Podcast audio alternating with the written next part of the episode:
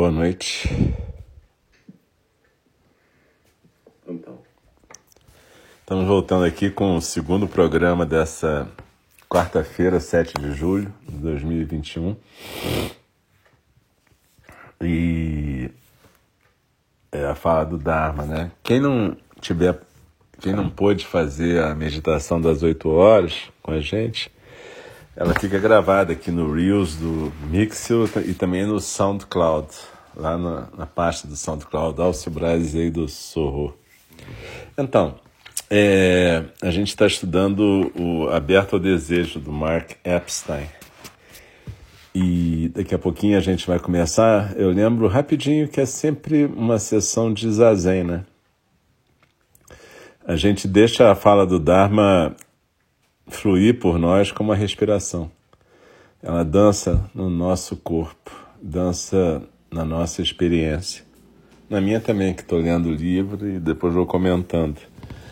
E a gente aí compartilha essa experiência de uma prática através das palavras, né? E é interessante porque às vezes a gente acha que nada daquilo ficou, mas quando a gente menos espera, aquilo se manifesta. É um pouco como aquilo que a gente estava vendo na meditação, né? Você cria uma intimidade com certas experiências que na hora necessária, na hora que elas vão ser úteis, elas se manifestam, né?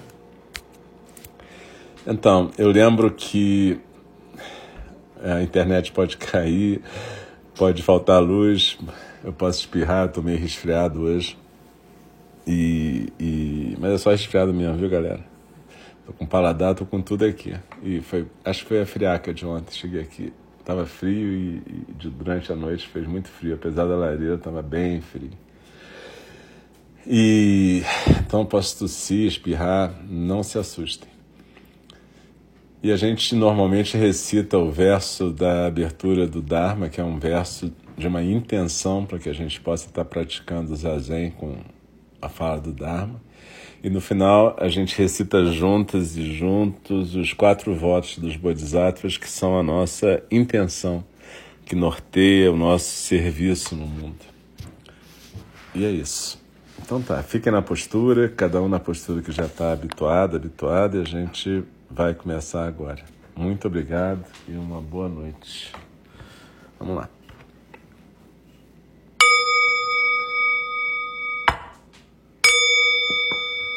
O Dharma, incomparavelmente profundo e precioso, é raramente encontrado, mesmo em milhões e milhões de eras. A nós é dado vê-lo, ouvi-lo, recebê-lo e guardá-lo. Oxalá possamos verdadeiramente compreender e praticar o significado das palavras do Tathagata. O Dharma, incomparavelmente profundo e precioso, é raramente encontrado, mesmo em milhões e milhões de eras. A nós é dado vê-lo, ouvi-lo, recebê-lo e guardá-lo. Oxalá possamos verdadeiramente compreender e praticar o significado das palavras do Tathagata. O Dharma, incomparavelmente profundo e precioso, é raramente encontrado, mesmo milhões e milhões de eras. A nós é dado vê-lo, ouvi-lo, recebê-lo e guardá-lo. Oxalá possamos verdadeiramente compreender e praticar o significado das palavras do Tathagata.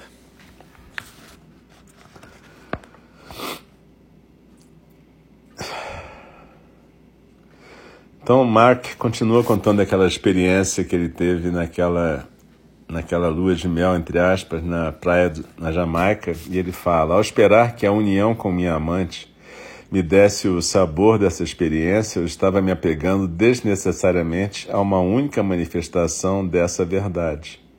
A verdade do não eu que ele está se referindo.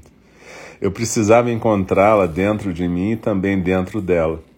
O êxtase podia ser algo que também vinha de dentro. No mundo da mitologia indiana havia um deus que representava esse tipo de lição. De fato, há um deus para quase tudo essa é uma das revelações da Índia, a forma como o sagrado está tão completamente imbuído da vida cotidiana. O Deus a que me refiro é um dos mais amados de todos, Ganesh, o Deus com cabeça de elefante. Ganesh é popularmente conhecido como aquele que remove obstáculos. Ele é conciliador no começo das coisas, ao iniciar um novo projeto, um período de devoção, uma peregrinação ou jornada. Até mesmo nos casamentos, no começo da vida conjugal. Ele estava observando quando Buda girou a roda do Dharma e riu quando minha esposa e eu lutamos para colocar nosso relacionamento na trilha certa.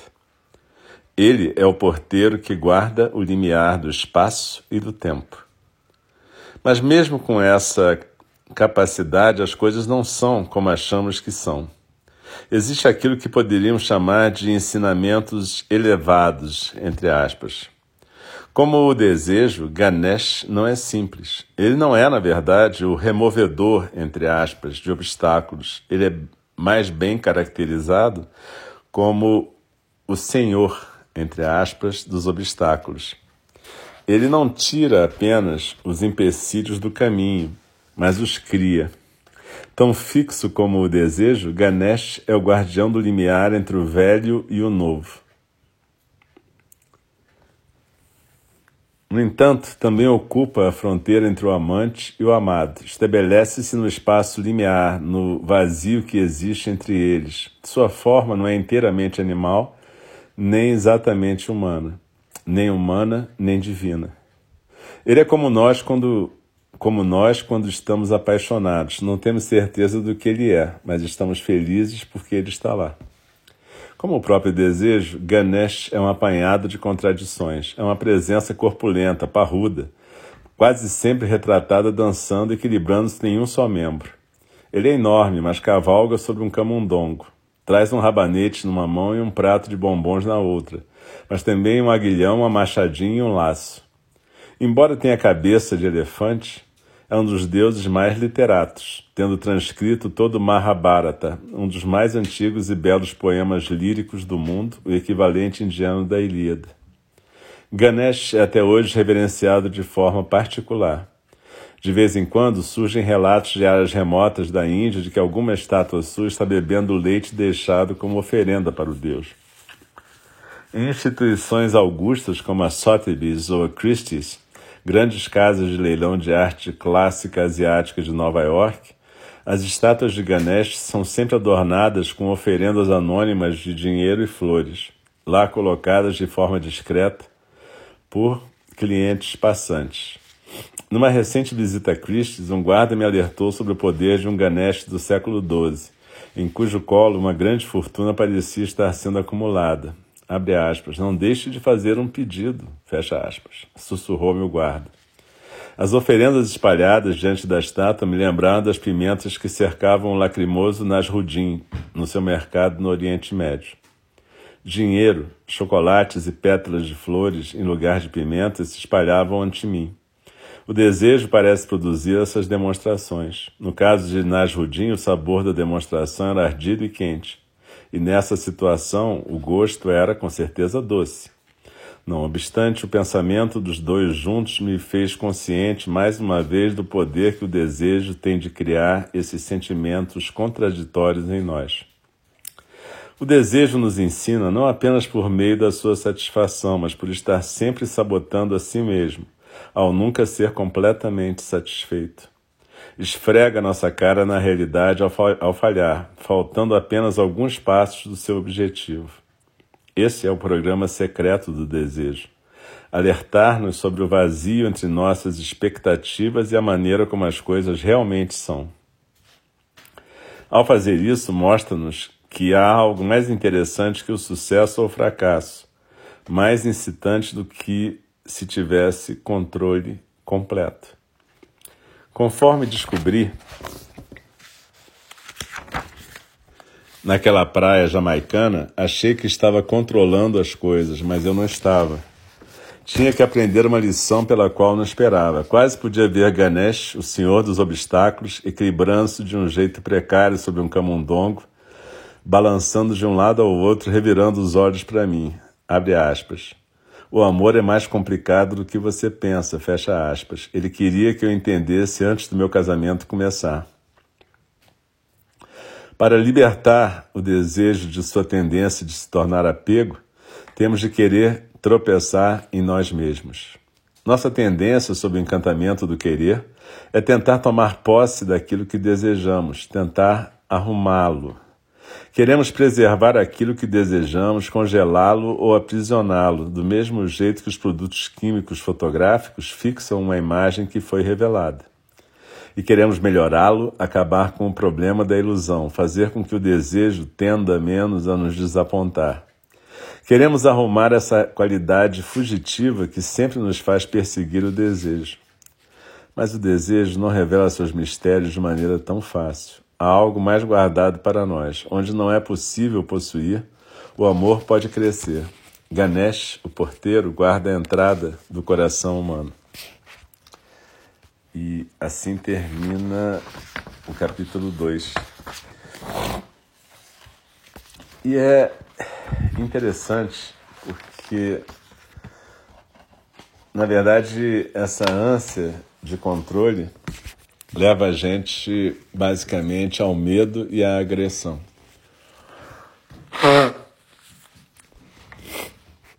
Tem um, um psicanalista, o Otto Kernberg, que fala que amar é encontrar a liberdade do outro.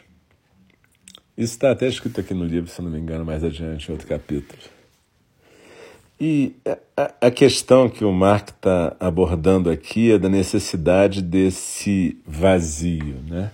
esse espaço vazio, esse espaço que tem que haver para que haja o movimento, para que haja uma tensão, que a gente, quando está falando de sexo, a gente fala de excitação. E quando a gente está falando da vida, a gente, em geral, chama de ansiedade, angústia.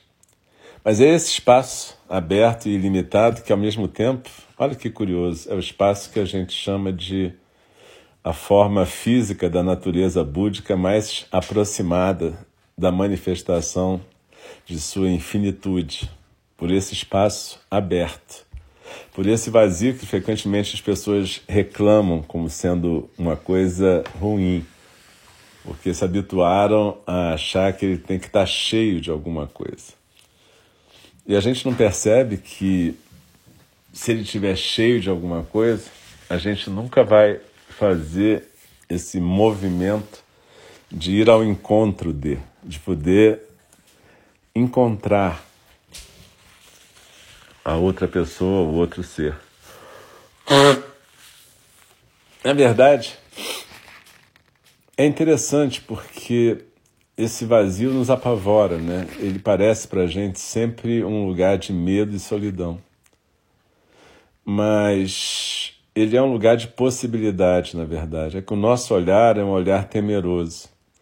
É um olhar de quem acha que nesse vazio só existe frio e só existe abandono. E a gente não percebe que esse vazio, inclusive na nossa tradição, é um lugar de potência, é um lugar de cultivo, é um lugar que permite que as coisas aconteçam. No Tao Te Ching, eu não sei se a pronúncia é assim, mas o livro, um dos livros básicos do taoísmo, que é atribuído a Lao Tse, que é um personagem lendário, tem um verso que eu sempre guardei desde muito novo, desde 10 anos de idade, quando me caiu na mão um tal Teking. E esse verso me chamou muita atenção. Era um verso que eu não sei reproduzir, evidentemente, certinho, mas ele diz basicamente o seguinte: 30 raios formam uma roda, mas é o vazio no seu centro que torna essa roda útil. Construímos uma casa com paredes, mas são as portas, o vazio das portas e janelas que a torna utilizável.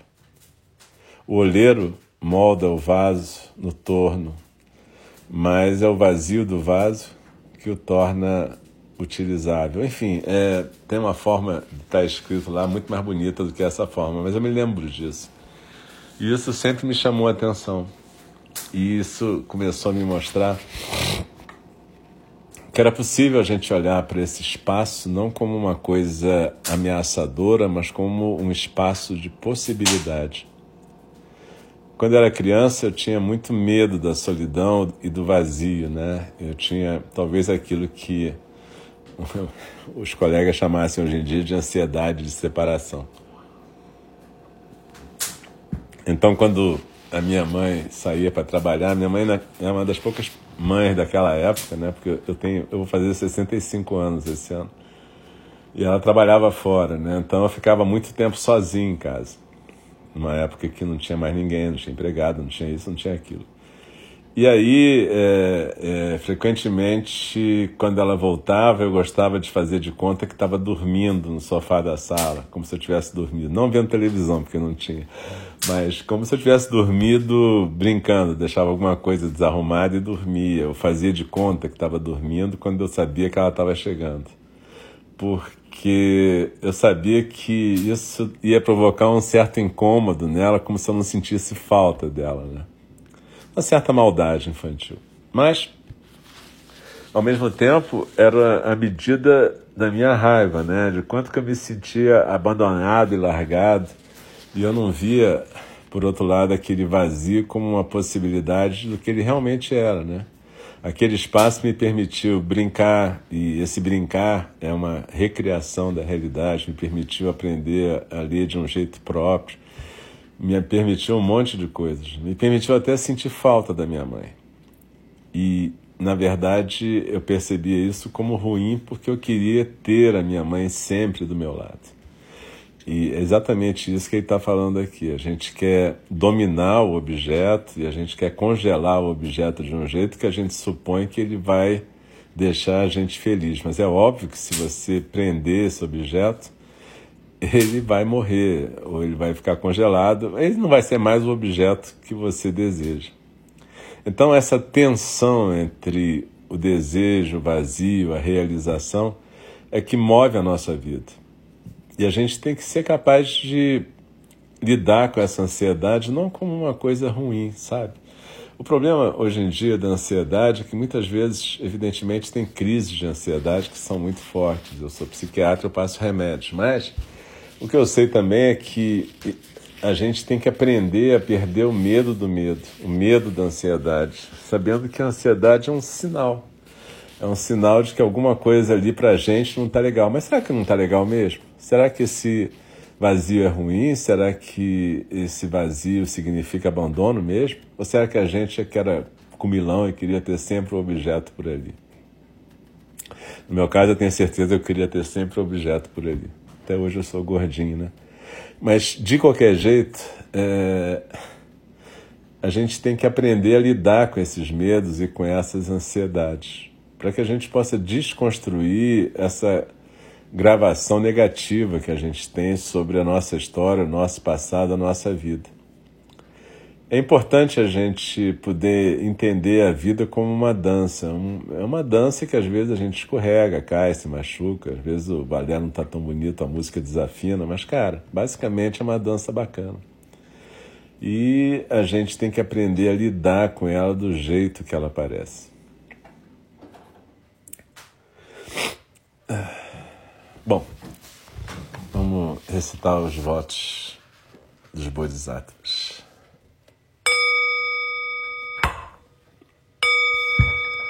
As criações são inumeráveis, faço o voto de libertá-las. As ilusões são inexauríveis, faço o voto de transformá-las. A realidade é ilimitada, faço o voto de percebê-la. O caminho do despertar é insuperável, faço o voto de corporificá-lo. As criações são inumeráveis, faço o voto de libertá-las. As ilusões são inexauríveis, faço o voto de transformá-las. A realidade é ilimitada, faço o voto de percebê-la. O caminho do despertar é insuperável, faço o voto de corporificá-lo. As criações são inumeráveis, faço o voto de libertá-las. As ilusões são inexauríveis, faço o voto de transformá-las. A realidade é ilimitada, faço o voto de percebê-la. O caminho do despertar é insuperável, faço o voto de corporificá-lo. Deixe-me respeitosamente lembrá-las. A questão de vida e morte é de importância suprema o tempo passa e a oportunidade é perdida.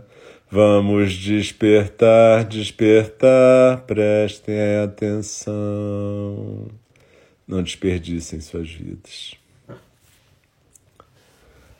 E fazendo uma reverência a todas e todos, eu agradeço profundamente estarmos juntos aqui hoje, nessa noite. Muito legal, muito bacana a gente estar aqui. E agradeço a paciência, porque tem esses ruídos todos do resfriado. Fiquem bem, se cuidem, pratiquem, procurem estudar esse vazio quando ele se apresentar e não tentar preenchê-lo de qualquer maneira. Beleza? Queridas e queridos, até a próxima. Lembrem-se que amanhã de manhã, às oito, temos prática às oito da noite também, sexta de manhã, sexta de noite e sábado, nove da manhã, a prática para iniciantes. Nesse, nesse sábado, se eu não me engano, a gente também vai ter a cerimônia da Lua Nova, às duas da tarde. Depois vocês vão ver lá no nosso site mais informação, beleza? Então tá, queridos e queridas, muito obrigado, uma boa noite, fiquem bem. Beijo.